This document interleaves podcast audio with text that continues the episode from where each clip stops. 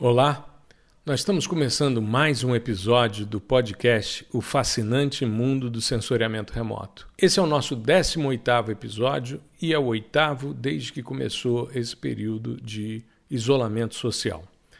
Bom, hoje nós vamos falar sobre a constelação Sentinel. Ela é parte de um dos programas mais ambiciosos de monitoramento e observação da Terra, chamado Copérnicos, que é uma iniciativa da Comissão Europeia em parceria com a Agência Espacial Europeia. Esse tema foi uma proposição de uma aluna minha, a Milena, que é aluna do curso Processamento de Imagens de Satélites por meio de softwares livres. O que, que acontece? Toda segunda-feira, o podcast sai nas plataformas de podcasts, em áudio, e em vídeo no meu canal no YouTube. E eu abro sempre nos stories do Instagram uma caixinha para que as pessoas sugiram novos temas, para que possam ser avaliados e né, colocados numa sequência para que virem episódios do podcast. E a Milena então sugeriu que a gente falasse sobre a diferença entre o sistema Sentinel-1 e Sentinel-2. Só que o Sentinel é uma constelação maior do que isso. Ele vai até o Sentinel-6. Então eu sugeri a ela que falássemos sobre a constelação e eu tenho certeza que falar de uma constelação desse tamanho num episódio só seria muita informação. Então eu vou dividir a constelação do Sentinel em dois episódios. Nesse primeiro, eu vou falar do Sentinel 1, do Sentinel 2 e do Sentinel 3. O 4, o 5, o 5P e o 6 entram no episódio seguinte. Tá legal? Então vamos lá. Como eu falei, o Copérnicos é um projeto ambicioso e é encabeçado pela Comissão Europeia em parceria com a ESA, Agência Espacial Europeia. Ele é o nome novo do Global Monitoring for Environment and Security, que era o programa GMES. A ESA coordena mais de 30 satélites e é uma, uma constelação extremamente ambiciosa ela é uma nova família de satélites com muita tecnologia inserida e que tem focos diferentes com características diferentes. Essa nova família de satélites, Sentinel, ela teve os primeiros né, sendo colocados em órbita a partir de abril de 2014 e abril de 2016, que foram o Sentinel 1A e o Sentinel 1B, respectivamente.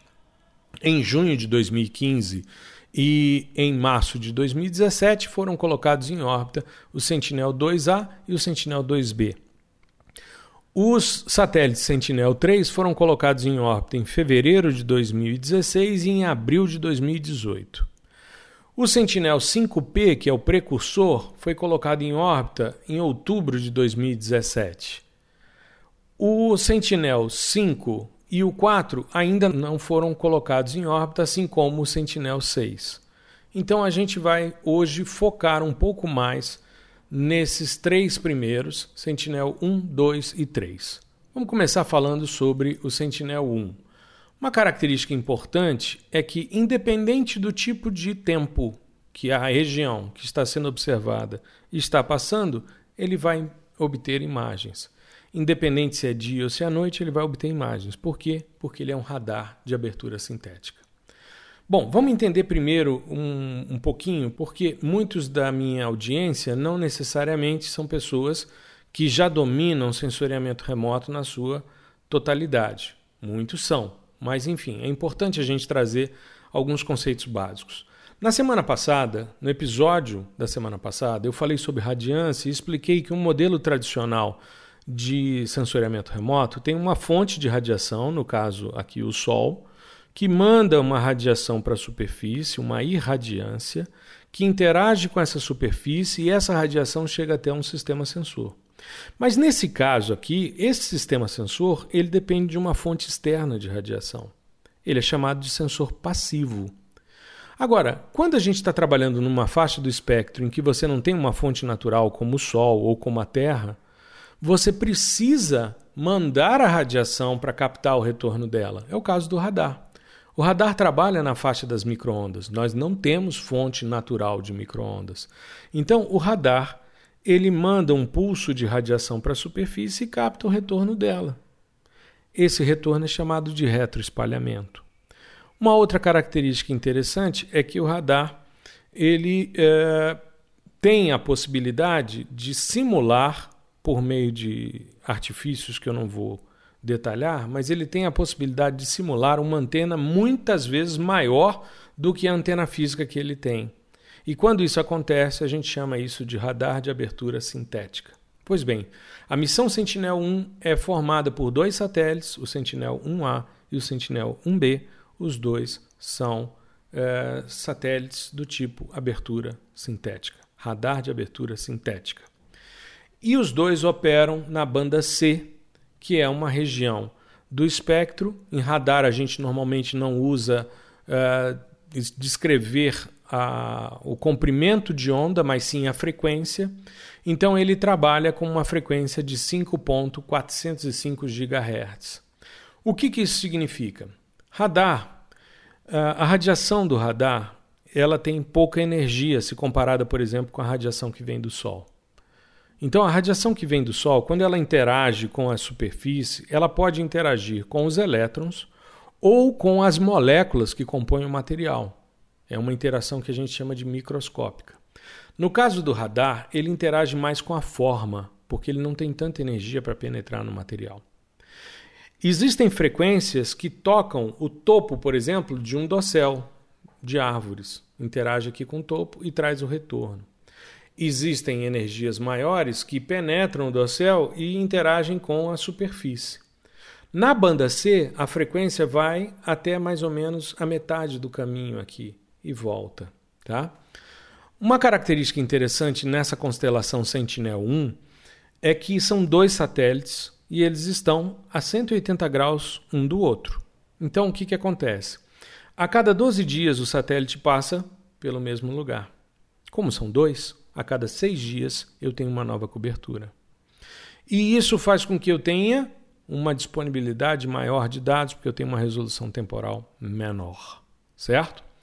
Pois bem, o Sentinel foi organizado para trabalhar em quatro modos: o modo SM, chamado de Strip Map Mode, o módulo IW, que é o Interferometric Wide Swatch Mode, o EW, que é o Extra Wide Swatch Mode, e o WV, que é o Wave Mode. Cada um deles tem uma característica específica. Tá? Uma coisa que é importante, antes da gente entrar um pouco nessa questão dos modos do Sentinel, é o seguinte: quando a antena manda o pulso de radiação, ela pode mandar esse pulso na horizontal e ele pode ser captado na horizontal. Ela pode mandar esse pulso na horizontal e captá-lo na vertical. Ela pode mandar na vertical e captar na vertical, como ela pode mandar na vertical e captar na horizontal. Isso depende do sistema. Isso a gente chama de polarização. Existem sistemas que fazem polarização do tipo simples ou única. Manda em horizontal e capta horizontal. Isso normalmente barateia o sistema sensor. E existem os sistemas que podem operar em dupla polarização, ou seja, manda na horizontal e capta na horizontal, manda na horizontal e capta na vertical, manda na vertical e capta na vertical, e manda na vertical e capta na horizontal. Isso a gente chama de dupla polarização ou polarização cruzada. Né? Esses modos do, do Sentinel, o SM, o IW e o EW, eles têm essa possibilidade de trabalhar com dupla polarização ou polarização cruzada. Já o WV, que é o, o Wave Mode, aí ele trabalha só com a polarização única. Mandou na horizontal, capta na horizontal. Mandou na vertical, capta na vertical. O que, que acontece? O SM ele trabalha com uma largura de faixa menor, 80 km. Tá? E ele faz resoluções espaciais de 5 por 5 metros. Uma outra característica que radar tem, que eu acho que é importante você saber, é que, diferente dos sensores ópticos que olham perpendicularmente para baixo ou visada nadiral, o radar tem que olhar sempre de lado. Por quê? Porque como ele está mandando a radiação e captando o retorno dela, você pode ter variação de frequência em função do deslocamento do satélite, que é o que a gente chama de efeito Doppler. Você já deve ter reparado isso com ondas sonoras. Quando você está parado numa esquina de uma, de uma entre duas ruas e está vindo uma ambulância, à medida e ela com a sirene ligada, à medida em que ela se aproxima de você, o som vai mudando. E quando ela se afasta, o som muda de novo. Por quê? Porque você tem esse efeito Doppler, que é a variação de frequência em função do deslocamento do corpo. Então imagina um radar mandando um pulso perpendicular à superfície e captando o retorno dele, o retorno desse pulso. O deslocamento da plataforma geraria essa variação de frequência. Isso causaria um impacto na geração das imagens. Então, para minimizar esse efeito, a visada é sempre lateral. Ele manda o pulso de lado e capta o pulso de lado. Uma das consequências disso, entre diversas distorções e problemas de ruído que podem ocorrer, é o fato de que muitas vezes você não tem um pixel quadrado, e sim um pixel retangular. E às vezes você não tem um pixel quadrado, você tem um lóbulo, tá? de aquisição da informação. No modo SM, né, o Strip Map, você tem um pixel de 5 por 5 metros, ele é quadrado. Mas em, nos outros dois modos que trabalham com polarizações cruzadas, os pixels são retangulares.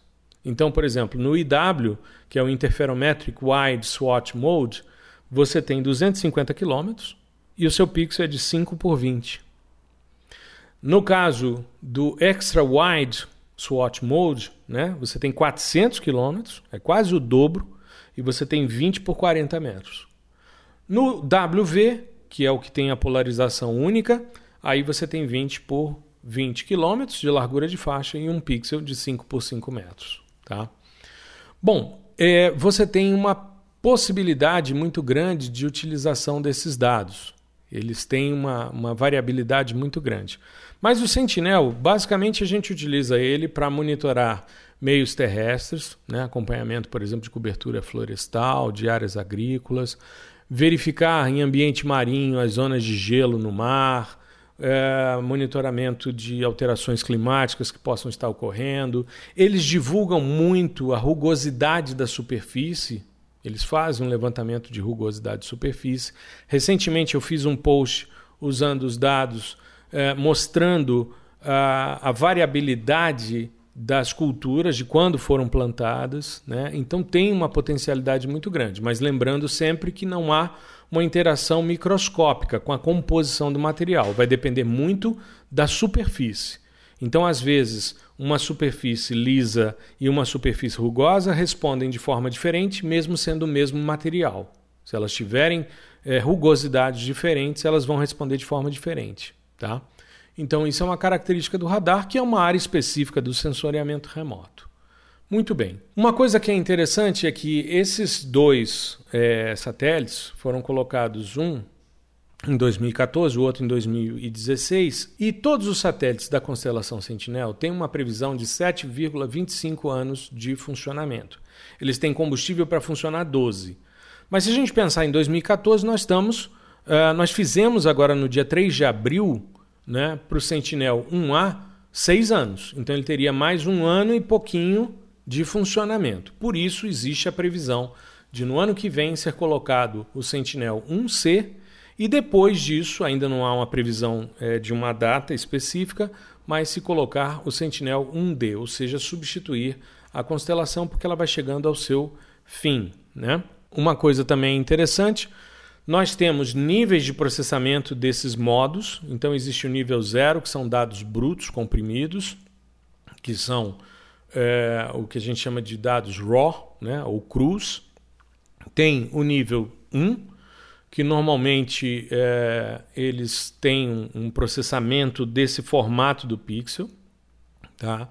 Então, eles têm essa, essa possibilidade de, de trabalhar com a resolução da aquisição desse desse lóbulo ou a resolução é, em função da superfície. Tá?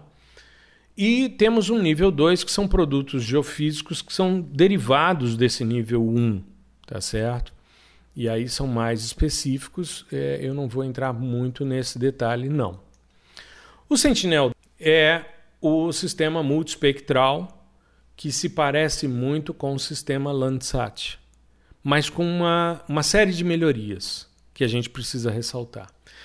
Ele também são dois né? é uma constelação de dois satélites, 2A e 2B. O 2A foi colocado em órbita em junho de 2015, o 2B em março de 2017. Esse sistema sensor ele tem uma órbita que é circular, ela é quase polar, ela é heliosíncrona, ou seja, ela vai passar sempre na linha do Equador no horário local às 10h30 da manhã. Uh, ele tem uma inclinação de órbita de 98,5 graus. Né? Então está aqui o Equador, você teria 90 graus se fosse perpendicular, e aí seria uma órbita polar, mas como é quase polar, extrapola os 90 graus em mais 8,5, né? e tem um período de quase 99 minutos, ou seja, ele demora, assim como o Landsat, 98,46 minutos para formar uma órbita. Isso a uma altitude de 786 quilômetros. Muito bem. Ele tem um sistema sensor chamado MSI, tanto num como no outro, é, que é um sistema multispectral, né? MSI de Multispectral Scanner Instrument, é, que tem 13 bandas. Só que é, tem uma característica extremamente interessante. Quatro delas têm 10 metros de resolução espacial, seis delas têm 20 metros de resolução espacial e três delas têm 60 metros de resolução espacial. Esse sistema MSI que está a bordo dos dois, ele tem nas quatro bandas de 10 metros o equivalente às bandas 2, 3, 4 e 5 do Landsat 8. Ou seja, a banda 2 do Sentinel é a região do azul, a banda 3 do Sentinel é a região do verde, a banda 4 é a região do vermelho, e ao invés de chamar a banda 5, né, ele vai ter entre a banda 4 e a banda do infravermelho próximo, ele vai ter várias outras bandas. Então ele chama de banda 8, que é do infravermelho próximo.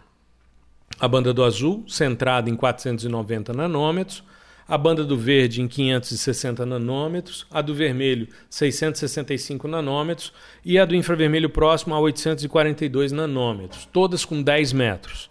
Então você faz composição de cor real e falsa cor com esses dados. Depois ele tem um negócio que eu acho genial.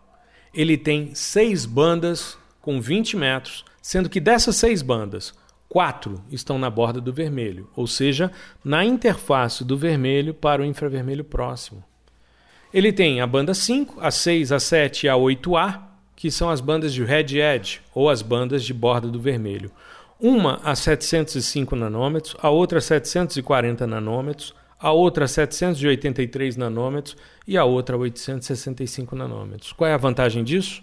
Você trabalha a fenologia da vegetação com muito mais facilidade. Você pode, por exemplo, simular um índice espectral para verificar a senescência dessa vegetação.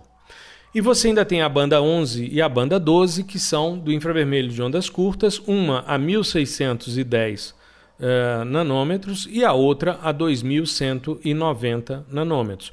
O equivalente às bandas do Landsat 8, também as duas que estão no infravermelho de ondas curtas.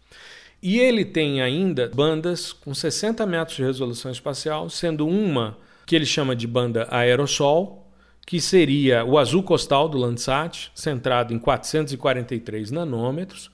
Tem uma que é a banda 9, que ele chama de water vapor, ou vapor d'água, 940 nanômetros. E tem a banda 10, a banda Cirrus, a 1375 nanômetros. Essas três bandas servem para você avaliar as condições atmosféricas e ajudar na correção radiométrica para evitar os efeitos uh, de interferências atmosféricas. Essa banda do aerossol é para você ver o espalhamento, principalmente o espalhamento na região do azul costal, que é mais significativo. E as bandas 9 e 10 você vai ver a interferência do vapor d'água e a absorção que esses gases têm na uh, interferência da trajetória da radiação. Então, é um sistema sensor que tem uma alta resolução espacial, 10 metros, é melhor do que a pancromática do Landsat. Tem uma alta resolução temporal, 5 dias, porque eles distam 180 graus. Então, como eles estão é, 180 graus e passam a cada 10 dias num lugar, como são dois, a cada 5 dias você tem uma nova cena. Tá? E eles têm 12 bits de resolução radiométrica. Ou seja, eles melhoraram a resolução espacial para 10 metros e até para 20 metros. Né? É, melhoraram a resolução temporal para 5 dias e melhoraram a resolução radiométrica. Ou seja, o Sentinel tem uma potencialidade muito grande. Ele tem três tipos de é, níveis de pré-processamento. Um deles, mas disponibilizam normalmente dois tipos. O primeiro é o L1C. O L1C é a radiância no topo da atmosfera, ou seja, no nível do sensor, sem a correção radiométrica, sem a correção atmosférica. E o nível L2A é com correção radiométrica, ou seja, a reflectância na base da atmosfera, ou reflectância boa, bottom of atmosphere, ou a reflectância de superfície. Tá? Então, os níveis são L1C e L2A. E essas imagens, elas têm 290 quilômetros de largura, só que elas têm faixas distintas. Você se acostuma a ver é, essas imagens e entender qual que você vai trabalhar. Então, o Sentinel-2 ele é uma potencialidade muito grande. Existe um projeto de fusão, né, de integração dos dados Landsat com é, os dados Sentinel, que tanto integram um com o outro, sendo um base e o outro sendo integrado, e é, servem para melhorar a resolução espacial, resolução temporal, enfim tem essa, essa possibilidade. O Sentinel tem tido uma resposta muito, mas muito interessante. Eu já tenho vários trabalhos nesse sentido. Com o Sentinel 1, não porque eu não trabalho com uh, radar. A minha pesquisa é muito mais radiométrica e espectral, por isso o Sentinel tem me dado boas respostas. Né? Recentemente, eu fiz e venho fazendo estudos com o Sentinel para a disponibilidade de dados de biomassa para queimar, né, para fazer uma análise de manejo integrado de fogo, para direcionar onde devem ser as ações para evitar grandes incêndios florestais. Né? E recentemente, no final do ano passado, eu divulguei em alguns webinars e já publiquei também uh, os estudos que fizemos com os incêndios de Braga.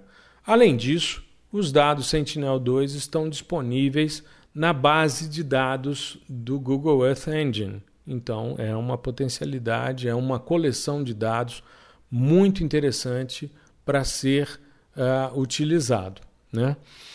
Uh, uma informação importante é que, assim como o Sentinel-1, o Sentinel-2 também tem a previsão para, no ano que vem, colocar em órbita o Sentinel-2C e depois Aí não tem uma previsão de data já estabelecida, mas colocar um Sentinel 2D para manter essa questão do tempo de vida né, que foi proposto de 7,25 anos. Muito bem. Nós temos um outro é, sistema sensor dentro do Sentinel, que é o Sentinel 3. Então, o Sentinel 1 é o SAR, é o radar de abertura sintética.